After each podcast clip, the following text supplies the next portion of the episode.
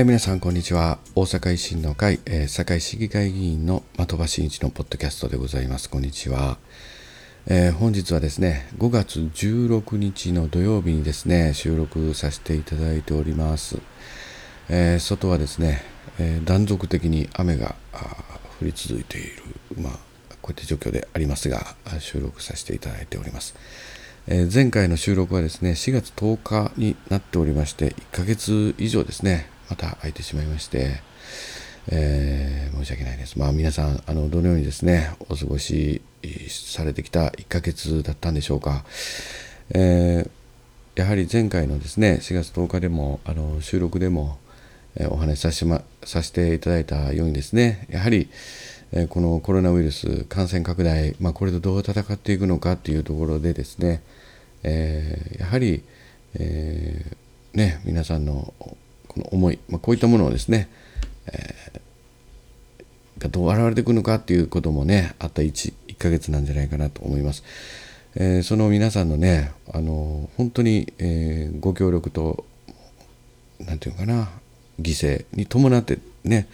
この皆さんの行動がですね今結果としてねようやく現れてきている現れ始めている、まあ、こういった5月16日なんじゃないかなまあ、このように思います。あの出口ねこの出口戦略と言われる、まあ、大阪モデル、まあ、この、ね、達成があ7日間、えー、連続でですね、えー、この大阪モデルで、えー、示されている基準をですね達成した7日間そしてこの16日からですね、えやはり、えこの休業要請、まあ、これをですね、え段階的に解除していこう、まあ、こういったね、えー、ことがスタートする5月16日になりました。あの吉村知事もですねやはりあのこここの7日間連続で基準達成を果たすということはですねご府民の皆さんの協力と犠牲を伴ってここまで来ることができた、まあ、このようにですね記者会見でも述べておられるそうであります。まあ、あの次はですね、やはりいかに感染拡大を抑えながらですね、社会経済活動を再開させていくのか、まあ、こういったところのですね、コロナウイルスの戦いは第2のステージにですね、入ったんじゃないか、まあ、このようにね、も述べられているところであります。まあ、僕らもですね、まだまだ緊張感を持ってですね、えー、やっぱり、えー、過ごしていく、まあ、こういったこともですね、え緊張感切れない、まあ、新しい生活様式をですね 実践していくっていうね、まあ、こういったところをキープしていきたい、まあ、このように思います。まあ、あの大阪モデルっていうとですねさまざまな基準もあってということですけれども、まあ、あの堺市としてねこの今後5月16日からどうやっていくんかっていうこともですねこのウイルス対策本部の会議ですねこれも昨日開催されてですね5月16日以降のですね堺市の方針、まあ、こういったものもですね話し合われて決定されました。まああの国のですね緊急事態宣言まだ5月31日まで、まあ、これは続いている延長されているさなかでありますんでね、外出自粛、まあ、この要請はですね、えー、まだまだお願いしていくということであります。最低7割、極力8割の接触機会、まあ、これを低減させていくことを目指していきたい。えー、そしてですね、まあ、なんていうんですかね、新しい生活様式の実践例、まあ、これもね、言われておりますけれども、まあ、ソーシャルディスタンスってね、あの横文字で言われたら何ぞやっていうことなんですけど、まあ、人との間隔はできるだけ2メーター確保していくとか、マクホマママスク、すいません。マスクの着用、まあ、そして手洗い、まあ、できるだけですね、在宅勤務、テレワークの取り組みを推進していきたい。まあ、こういったようなね、あの新しい生活様式、まあ、示されております。まあ、こういったのもですね、あのキープしていきたいと、こういうふうな思いであります。であと、堺市の方においてはですね、イベント開催自粛、この要請もですね、引き続き行っていくということであります。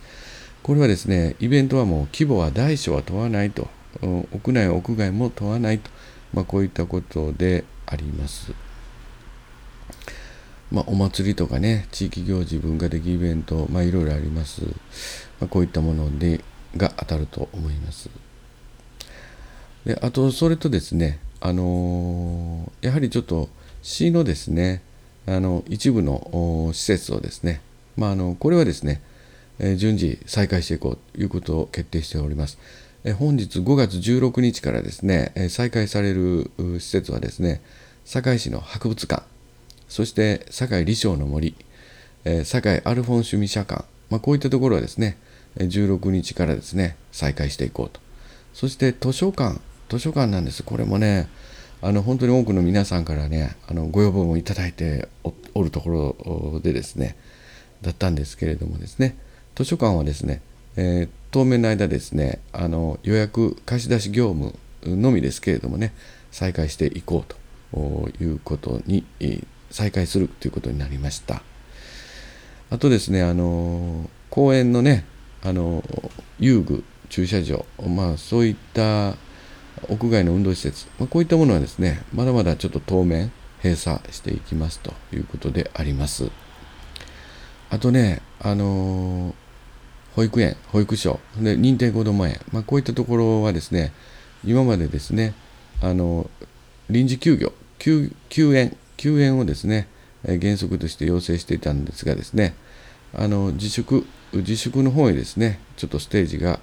緩和されました。まあ、こういったこともあります。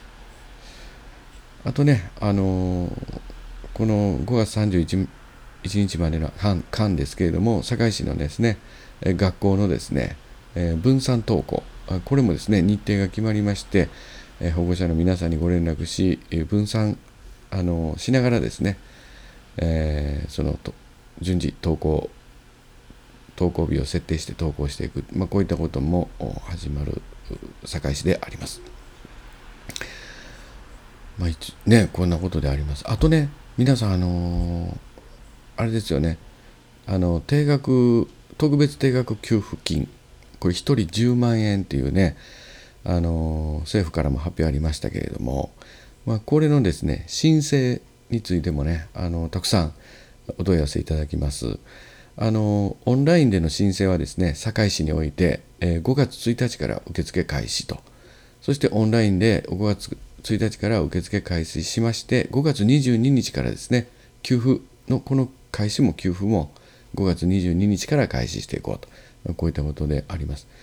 あとですね、それと郵送のね、申請であります。まあ、これについては、堺市は5月26日から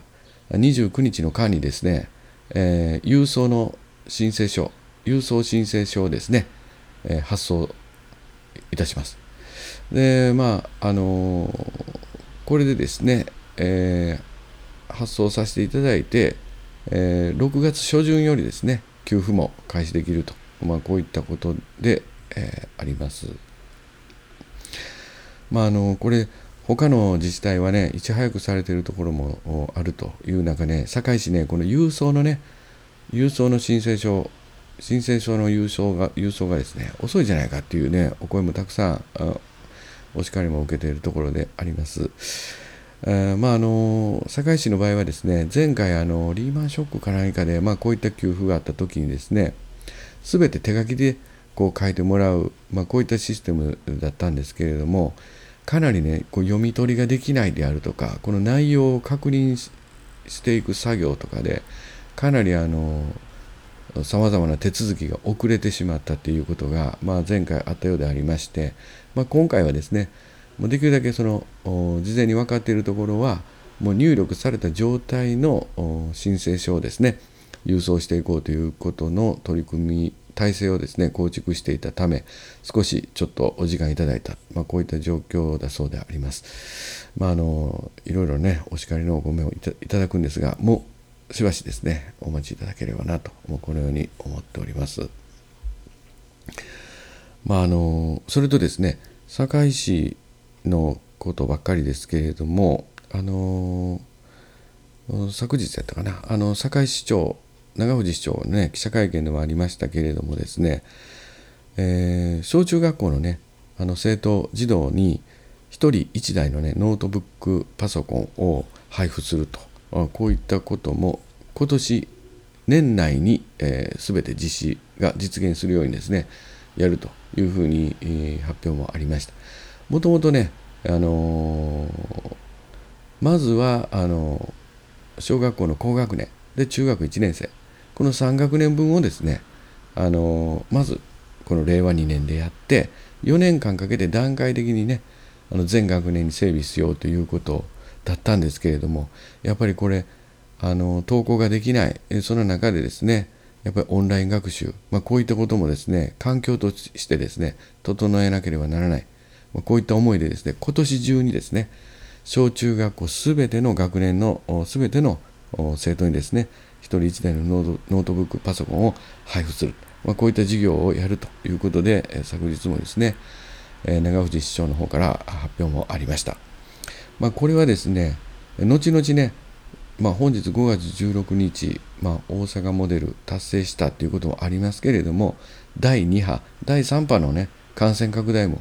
まだまだ、あのー、懸念もあります。ま、そうなった時にですねしっかりとですね小中学校のですね学習をサポートできる環境これをですねやっぱり整えておかなければならないという思いでですね、えー、この事業がですね早急にやろうということであります。まあ、あの堺市議会でね本当にあのたまにご意見もねいろいろこうお叱りどんどん受けるんですけれどね市議会議員何してんねんというねあのお叱りがね あのいただくことあります。あのまあ、堺市議会議員はですね堺市議会は何してるかと言いますと、まあ、あのこういったコロナ対策においてですねあの BCP 会議っていうのがですねあの開催されております、まあ、政府から緊急事態宣言が出て、えー、出てる間ですね開催される会議でありますこれはやはりあのこう皆さんからいただくさまざまなコロナ対策であるとかご要望ご意見こういったものを市議会議員がね皆さんからいただきますのでそれを各自ですね各セクションにですねこうどんどんどんどん問い合わせたり対応を求めるとですねやっぱり現場も混乱するということもありまして、えー、各政党会派ごとにですね、え、そういったご意見やご要望を取りまとめて、えー、一つの市議会として、え書面としてですね取りまとめるそういった形の会議それを当局にですね、この対応を求めていく、まあ、こういったですね、え活動ですね断続的に続けている、まあ、こういった状況であります。まあ、あくまでも市民の皆さんの代理人、代弁者としてその機能をですね持続していこう、事業を持続していこう、まあ、BCP の会議、まあ、これがですね行わさせていただいている、まあ、こういった状況にあります。またあのあれですね、また今後ですね、堺市議会、これからまた入っていくんですけれども、えー、時間のね短縮を行いながらあそしてまあ来週からはですね、えー、堺市議会としても令和2年度のですね、え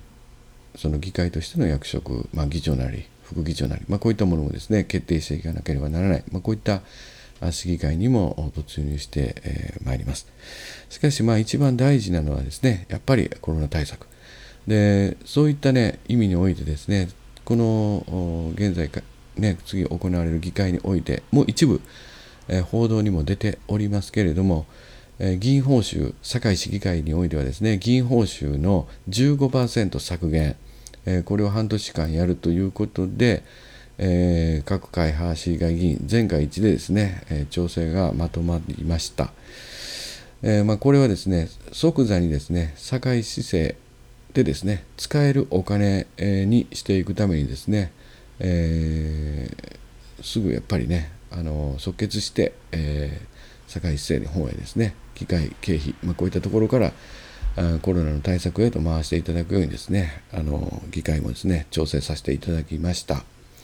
我々大阪維新の会はですね自主的に2割20%報酬削減ね今まで続けてきておりますけれどもまあその20%からすればちょっと5%ね、うん、届かなかったけれど届かなかった数字ではありますけれどもねまああの何としてもこの議会で、えー、決めなければならない、まあ、そこで市政の方ですねお戻ししていきたいということで、えー、報酬15%半年、まあ、そういったあの議会のですね本年はですね視察常任委員会の視察費、まあ、こういったものもですね返上させていただいて合わせてまあ5000万円。5000万円の金額をですね堺市政の方にお戻しして、まあ、コロナ対策に、えー、生かしていただく、まあ、こういったこともですね調整、が決定いたしました。まあ、今まで皆さんのですね本当にまだまだこれね、えー、皆さんのご意見やお叱りもあるかもしれません。まあ、しかし、えー、やっぱりできることをですねしっかりとやっていくために、今後も努力を重ねていきたい、まあ、このように思っております。またあの令和2年度に入りましてですねまたあの私ども堺市議団の方のですね体制も少しだけ変わりまして、まああのえー、団長幹事長総務会長政調会長また新たなですね令和2年度の体制も決まりまして、えー、まあ私もあの堺市議会議員団ですね、えー、団長としてまた幹事長は黒田議員えー、総務会長は西田議員、で政調会長は出丸議員と、まあ、こういうような形で、令和2年度の体制も固まりまして、一致団結してですね、しっかりとまたコロナ対策をはじめ、さまざまな堺市政ですね、え旋風を巻き起こしていきたい、まあ、このように思っております。え今後とも皆さん、ぜひともですね、ご支援のほど、そしてまたコロナウイルス、これにですね、共に戦ってまいりましょう。また、あの、収録させていただきますので、またお聞きください。えー、本日はここまでといたします、えー、最後までありがとうございます、えー、的場真一でした失礼いたします